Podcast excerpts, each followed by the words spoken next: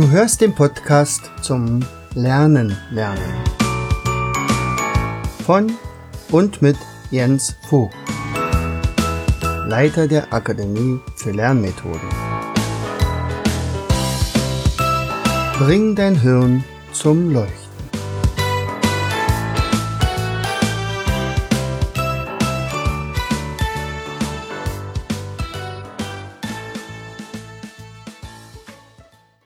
Herzlich willkommen in Vogtis Podcast Show. Bring dein Hirn zum Leuchten. Hier dreht sich alles rund ums Lernen. Unser heutiges Thema Geschichtenmethode Teil 2. Also ich hatte dir ja beim vor, äh, irgendeiner vorherigen Sendung äh, davon berichtet, wie ich also Geschichten einsetze, um bestimmte Dinge mir merken zu wollen. Ich hatte auch gesagt, welche kleinen Schwächen dabei sind, nämlich äh, man muss die mit äh, die Geschichte wirklich ein paar Mal gesprochen haben. Ansonsten, wenn man plötzlich den Faden verliert, verliert man auch alle anderen Informationen, die praktisch da dran gehängt haben. Aber da sie Spaß macht, äh, werden wir heute mal Schritt für Schritt dazu übergehen, einmal selbst eine Geschichte zu kreieren. Einverstanden? Also, wir lernen heute einfach mal ein paar Komödien bzw. Tragödien von Shakespeare. Welche da wären? Romeo und Julia, der Kaufmann von Venedig, Was ihr wollt, der Sommernachtstraum, Hamlet, Othello, König Lear, Macbeth, Heinrich der Achte, die lustigen Weiber von Windsor und Julius Caesar. Die bekannteste Tragödie sicherlich wird ja Romeo und Julia sein.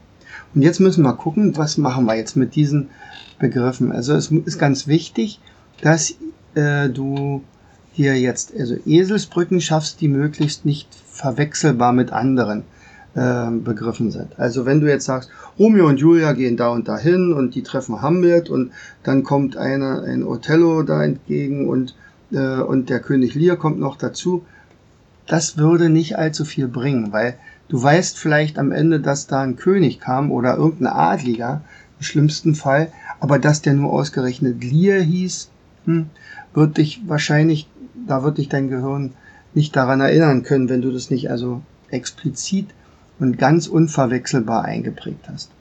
Also wenn wir zum Beispiel Eselsbrücken machen und ich sage, merkt dir mal Belgien, dann äh, und, und da muss man irgendeine Assoziation zum Beispiel zur Akupunktur bringen, weil das in der Almut-Liste die erste Position ist und wir wollen uns an erster Position Belgien denken. Und sagt man, auf dieser Akupunkturliege liegt ein Belgier.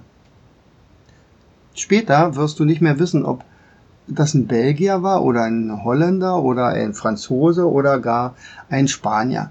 Also man weiß einfach nur, dass da ein Mensch gelegen hat. Dieses Bild hat man vor sich, aber dass der nun ausgerechnet ein Belgier war. Hm. Also muss man es unverwechselbar machen. Das bedeutet, man könnte zum Beispiel den Belgier bellen lassen. Der bellt einfach vor Schmerzen, immer wenn er eine Akupunkturnadel eingestochen bekommt. Oder er isst belgisches Konfekt. Oder er hat sich verletzt, indem er von diesem Atomion in Brüssel heruntergefallen ist. Das sind so Sachen, da sagt, okay, da haben wir eine Assoziation zu. Das muss ein Belgier gewesen sein. Es war garantiert kein Holländer. Und so gehen wir jetzt einfach auch vor. Also, wir haben hier Romeo und Julia. Also in der Regel würde das allerdings schon ausreichen, denn das ist immerhin das bekannteste Stück von Shakespeare, Romeo und Julia. Aber wir wollen ja bei üben und äh, wir gucken mal, wie, wie ich jetzt vorgehen würde. Also Romeo, da steckt das Wort Rom drin. Und zu Romeo haben wir vielleicht eine, also zu Rom haben wir eine Assoziation. Da gibt's das Kolosseum und, und äh, den Vatikan und, und alles Mögliche, was da in Rom ist. Äh, und den lassen wir einfach mal dort äh, wohnen, den Romeo. Und die Julia, da steckt das Wort Juli drin. Das heißt also, entweder nehmen wir sowieso schon Julius Caesar, der ja sowieso in Rom war und außerdem ja auch ein Stück von Shakespeare ist, Julia. Oder wir lassen den Romeo im Juli in Rom sein. So. Oder aber halt, wir nehmen das Liebespaar Romeo und Julia und schicken die dann anschließend nach Venedig zum Gondelfahren. Nämlich wir brauchen ja den Kaufmann von Venedig. So, wer ist also in dieser Gondel drinne? Das ist also ein Kaufmann. Also nicht irgendwie so ein Gondoliere, der vielleicht noch O Mio singt, sondern es ist ein Kaufmann und den erkennt man daran, dass der immer so einen kleinen Krämerladen vor sich hat und sagt, willst du was kaufen? Und nun sagt schon, was ihr wollt. Also der sagt ganz bewusst, und das sagt er fünfmal, sagt mir bitte, was ihr wollt. Der sagt also nicht, was wollt ihr, sondern er sagt jedes Mal den Satz, sagt mir, was ihr wollt. Romeo wird wahrscheinlich sagen, na, wir wollen, was wollen wir? Wir wollen hier unsere Ruhe haben. Ähm, aber das Stück heißt ja nun mal, was ihr wollt. Also wir haben jetzt Romeo und Julia, wir haben den Kaufmann von Venedig und wir haben das Stück, was ihr wollt. Und da sagt plötzlich Julia zu dem Kaufmann, na, ich habe da doch schon was, was ich möchte. Ich hatte nämlich mal einen Traum. Und zwar in einer ganz milden Sommernacht. Also es war ein sogenannter Sommernachtstraum. Und in diesem Traum hatte ich äh, ein ganz besonderes Stück Kotelett bekommen. Und zwar von einem Hammel. Also ein Hammelkotelett. Und darauf habe ich jetzt eigentlich Appetit. Also Hammelkotelett Kotelett steht natürlich für Hamlet. So, der Kaufmann muss jetzt also gucken, ob er so ein Hammelkotelett hat. Und ihm fällt also so eine Rolle Othello-Kekse ein. Also, ja, wenn, wenn, wenn das reicht, nicht? Oder, oder man kann nur sagen, oh, da müssen wir ins Hotel gehen. Hotel und Othello ist nicht so, so weit weg vom Wortklang. Also, Hotel, lass uns doch ins Hotel, oh, gehen. Lass uns ins Hotel gehen. Hotello. Und in diesem äh, Hotel soll es ja offensichtlich also Hamlets, das ist also die Abkürzung von Hammelkoteletts geben.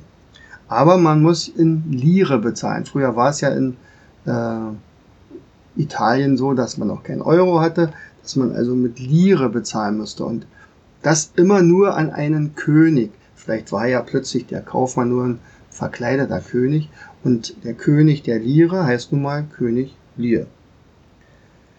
Aber sie haben keine äh, Lire, sie haben nur Euros und Euros will er nicht haben. Also dann sagt er, naja, dann bleibt euch nichts weiter übrig, ich kann euch also kein Hammelkotelett verkaufen. Dann geht doch einfach nur zu McDonald's. Jetzt kommen wir zu Macbeth. Wir müssen das Best mit drin haben. Da gibt's in McDonald's gibt's ein Bett und in diesem Bett liegen lauter lustige Weiber.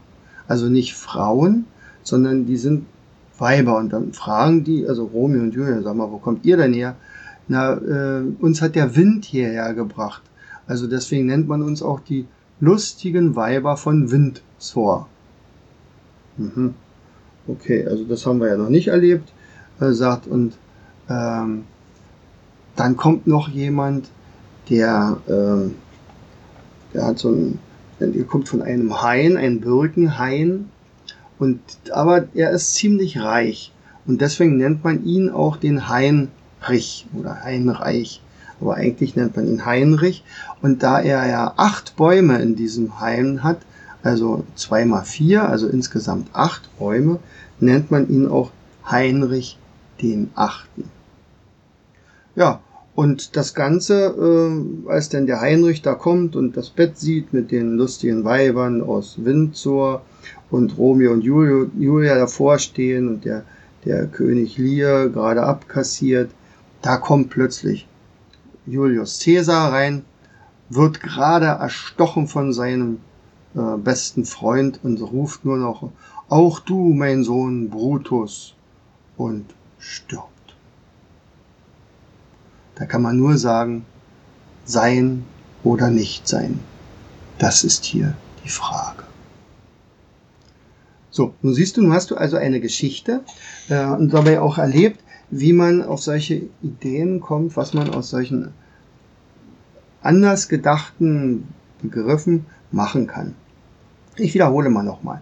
Also Romeo und Julia, da hatten wir Rom und den Juli, also Rom im Juli. Romeo und Julia. Wobei, wie gesagt, Romeo und Julia kennt jeder. Den Kaufmann von Venedig, da ist es nochmal wichtig, dass wir nicht den Kaufmann von Mailand oder den Kaufmann von Turin oder irgendeinen italienischen Kaufmann haben, sondern er kam ja aus Venedig. Also müssen wir die Gondeln mit reinbringen.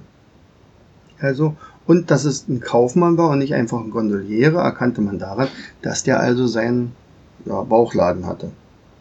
Und er hatte so ein bisschen komische Aussprache. Er sagt also nicht, was wollt ihr, sondern sagt, was ihr wollt. Was ihr wollt. Julia hatte einen Sommernachtstraum, in dem sie also ein Hammelkotelett, von einem Hammelkotelett geträumt hatte. Also Hamlet. Und außerdem Othello-Kekse wollte. Oder dieses Hamlet, dieses Hammelkotelett gibt's nur im Hotel. Oho. Dann kommt der König mit den Lire, also König Lear. Und ähm, sie kriegen, haben wir keine Lire, deswegen müssen sie zu McDonald gehen. Und in McDonald steht ein Bett. Also das sogenannte Macbeth oder Macbeth. Und in diesem Bett liegen welche. Und zwar sind das sehr lustige Frauen, wahrscheinlich alle nackig. Ähm, das sind die lustigen Weiber. Und als die gefragt werden, wo sie herkommen, der Wind hat sie hingeweht. Also woher der Wind uns weht, nicht? Und dann haben wir die lustigen Weiber von Windsor. Und dann kommt noch jemand dazu, und das ist einer, den nennt man den Reichen, der das Hain, der Hain, ein Hain hat, und zwar mit acht Bäumen, also Hain, Reich der Achte oder Heinrich der Achte. Das Ganze schließt sich mit einer dramatischen, mit einem dramatischen Finale, als dann ein römischer Feldherr namens Julius Caesar, also das ist ja auch offensichtlich einer, der im Juli da ist, ähm, und Caesar, ich denke mal, den kennt man wirklich, äh, Julius Caesar, der wird also erstochen von seinem Freund Brutus. Und er sagt also auch du, mein Sohn Brutus. Ja. Und dann haben wir im Prinzip die komplette Geschichte. Gehen wir nochmal durch, welche Tragödien und Komödien nun Shakespeare geschrieben hat, also jedenfalls die wichtigsten. Das erste war Romeo und Julia. Das zweite war Der Kaufmann von Venedig. Das dritte, was ihr wollt. Vierte, etwas mit Träumen, okay, der Sommernachtstraum. Fünfte, Hamlet. Sechste Othello. Siebte König Lear. Achte Macbeth. Neunte Heinrich der Achte. Zehnte Die lustigen Weiber von Windsor. Und als letztes Julius Caesar.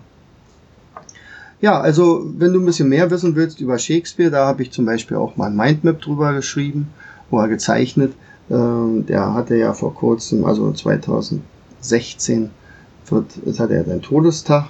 Ähm, ist also 400 Jahre leider tot.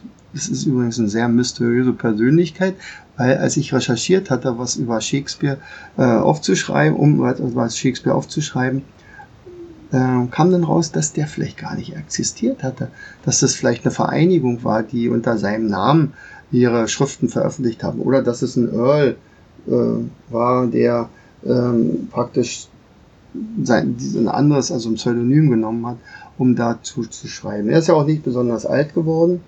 Nicht? Er hat ja nur bis also 52, als er 52 Jahre alt war, ist er am 23.04. an seinem Geburtstag 1616 gestorben. Ja, was man weiß, ist, er war relativ vermögen. Es war die Zeit der Renaissance.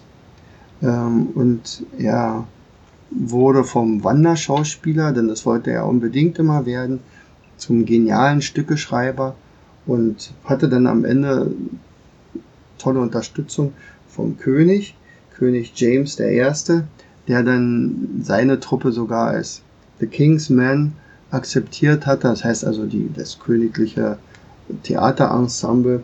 Und mit dem Geld, was sie eingenommen haben, konnten sie sich ein oder zwei Theater sogar leisten.